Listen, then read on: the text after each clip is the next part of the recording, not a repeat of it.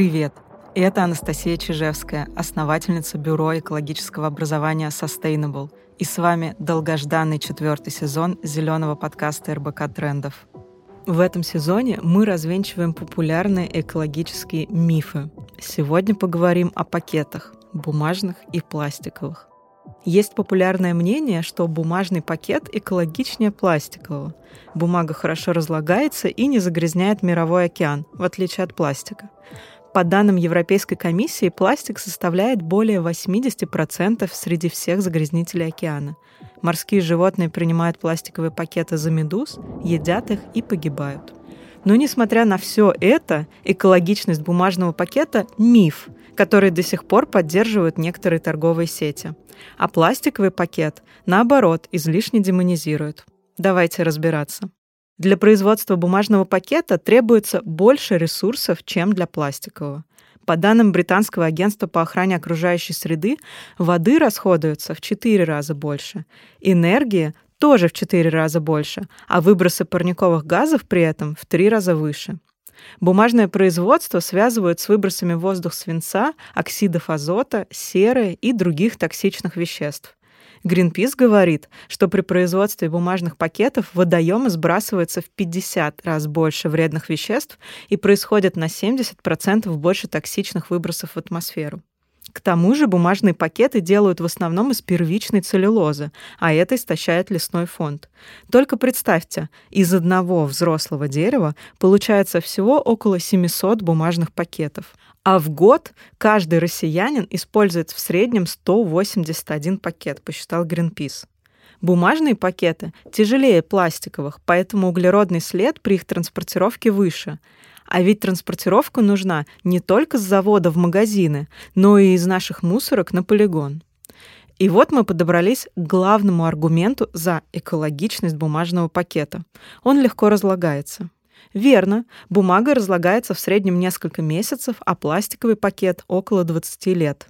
Но только работает это в условиях природы, когда есть доступ кислорода и воды. А на полигоне, где мусор плотно спрессован, бумажные пакеты будут разлагаться годами, выделяя метан и другие парниковые газы. Слушатели нашего подкаста наверняка не выбрасывают пакеты в контейнер со смешанными отходами. Уверена, вы сдаете их во вторсырье. Но чтобы бумажный пакет успешно переработали, он должен быть сухим и чистым. А это не просто, если нести в нем продукты из магазина, а потом выбросить в контейнер с другим вторсырьем, иногда влажным и загрязненным. Но ведь есть еще биоразлагаемые пакеты. Магазины часто позиционируют их как экологичную альтернативу обычному пластику. И это один из ярких примеров гринвошинга. Иными словами, обмана, опасного для природы и людей. Обычные биоразлагаемые пакеты, как правило, делают из оксоразлагаемых полимеров. Оксоразлагаемые полимеры — это обычные полимеры со специальными химическими добавками, которые ускоряют распад материала под воздействием ультрафиолета, тепла и кислорода. Такой пакет просто быстрее распадется на маленькие фрагменты, и вместо пластикового загрязнения мы получим микропластиковое, которое не менее опасно. Микропластик уже сейчас есть практически повсюду. Например, он попадает в водоемы, оттуда в желудки рыб и оттуда в организм человека. Получается, желая помочь природе и покупая биоразлагаемые пакеты, люди наполняют окружающую среду микропластиком. А вот переработать оксоразлагаемые пакеты нельзя. Современные технологии не позволяют выделять оксоразлагаемые полимеры из общего потока пластика, поступающего на переработку – и если такие пакеты попадают на завод, это снижает качество вторсырья и может привести к тому, что загрязненная оксоразлагаемыми полимерами партия отправится на полигон. Есть еще другой тип биоразлагаемых пакетов, которые делают из биополимеров, как правило, из кукурузного и картофельного крахмалов, сои и целлюлозы. Они не содержат полимеров из нефти и могут полностью разложиться в естественной среде, но только при одном условии их надо компостировать. В условиях компоста такой пакет разложится примерно за 180 дней. Это полгода. Но в России пока нет системы промышленного компостирования. И даже таким биопакетом суждено отправиться на полигон.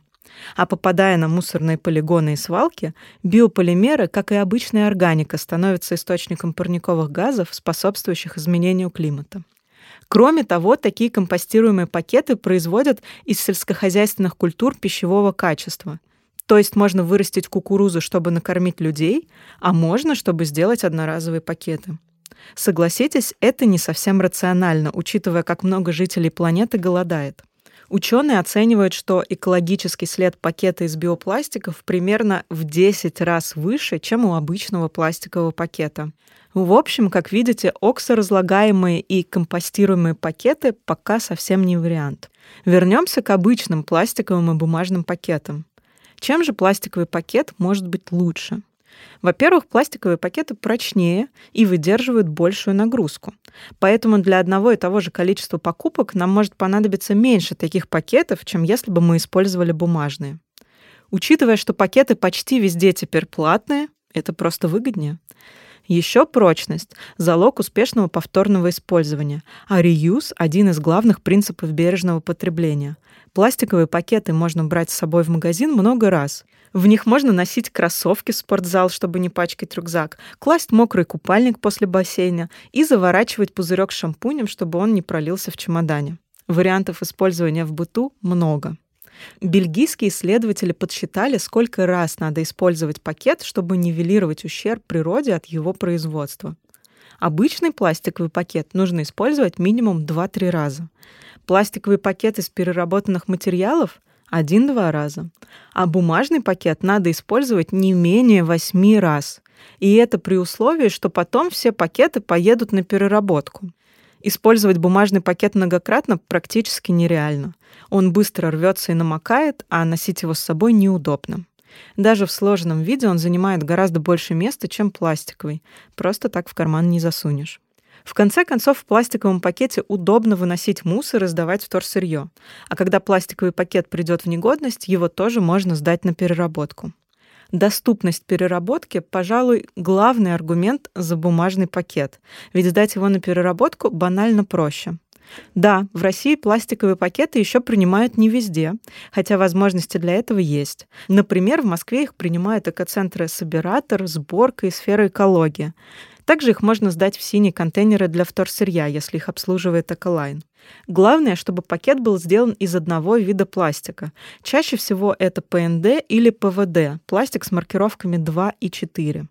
Здорово, что некоторые торговые сети стали печатать на своих пакетах крупные значки маркировки.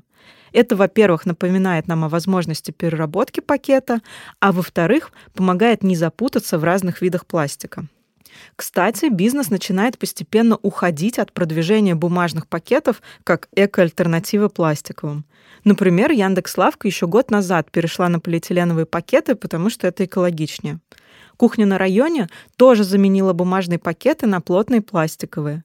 В них они некоторое время даже забирали контейнеры на переработку, но пилотный проект пока поставили на паузу из-за пандемии.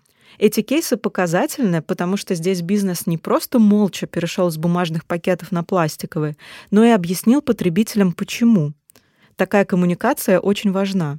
Это экологическое просвещение и повышение лояльности бренду. Мне, например, как потребителю важно, чтобы бренд разделял мои ценности и стремился быть более эко-френдли. Но есть и обратные примеры, когда компания по производству бумажной упаковки рекламирует свои бумажные пакеты. Цитирую.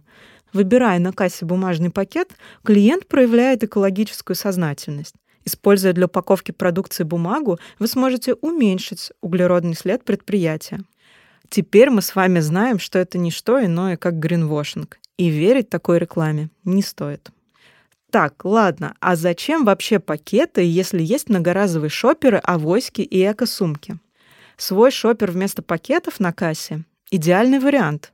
Но и тут не все так просто. Экологический след у тканевой сумки больше, чем у пластикового пакета, хотя бы потому, что при производстве хлопка тратится очень много воды. Чтобы отбить ущерб окружающей среде от производства хлопковой сумки, ее надо использовать минимум 104 раза. А если сумка сшита из органического хлопка, не менее 154 раз, так как для его производства требуется на 30% больше площадей. Поэтому, если вы забыли свою авоську и в магазине решили вместо пластикового пакета купить еще одну многоразовую сумку, лучше так не делать. Лучше взять обычный пластиковый пакет, а потом использовать его максимально долго и в конце концов сдать на переработку. И помните, лучший многоразовый шопер — тот, что у вас уже есть. Не нужно покупать новую сумку, если вы решили вести экологичный образ жизни. Используйте те сумки, которые накопились у вас дома от доставки. Подведем итог. На самом деле любые пакеты вредны. Использование всех без исключения пакетов пагубно сказывается на окружающей среде. Просто пластик больше вредит природе, когда его выбросили, а бумага и текстиль на этапе производства. Greenpeace подсчитал, что среднее время использования пакета 12 минут. Принесли покупки домой и отправили в мусор. В лучшем случае на переработку. Но ресайклинг не спасет нас от свалок и пластикового загрязнения – Поэтому надо стараться по максимуму отказываться от любых одноразовых вещей, в том числе пакетов. Ходите за покупками со своими авоськами и многоразовыми сумками. Фрукты, овощи, орехи и сыпучие продукты можно брать в свои мешочки и контейнеры. Если же без пакета не обойтись, выбирайте обычный пластиковый, используйте его как можно дольше, а потом сдайте на переработку. Это был зеленый подкаст от РБК Трендов и его ведущая Анастасия Чижевская. Мы с вами разбирались, какой пакет экологичнее – бумажный или пластиковый. А чтобы не пропускать новые выпуски, подписывайтесь на подкаст и слушайте нас на любой удобной вам площадке. До встречи в следующих выпусках.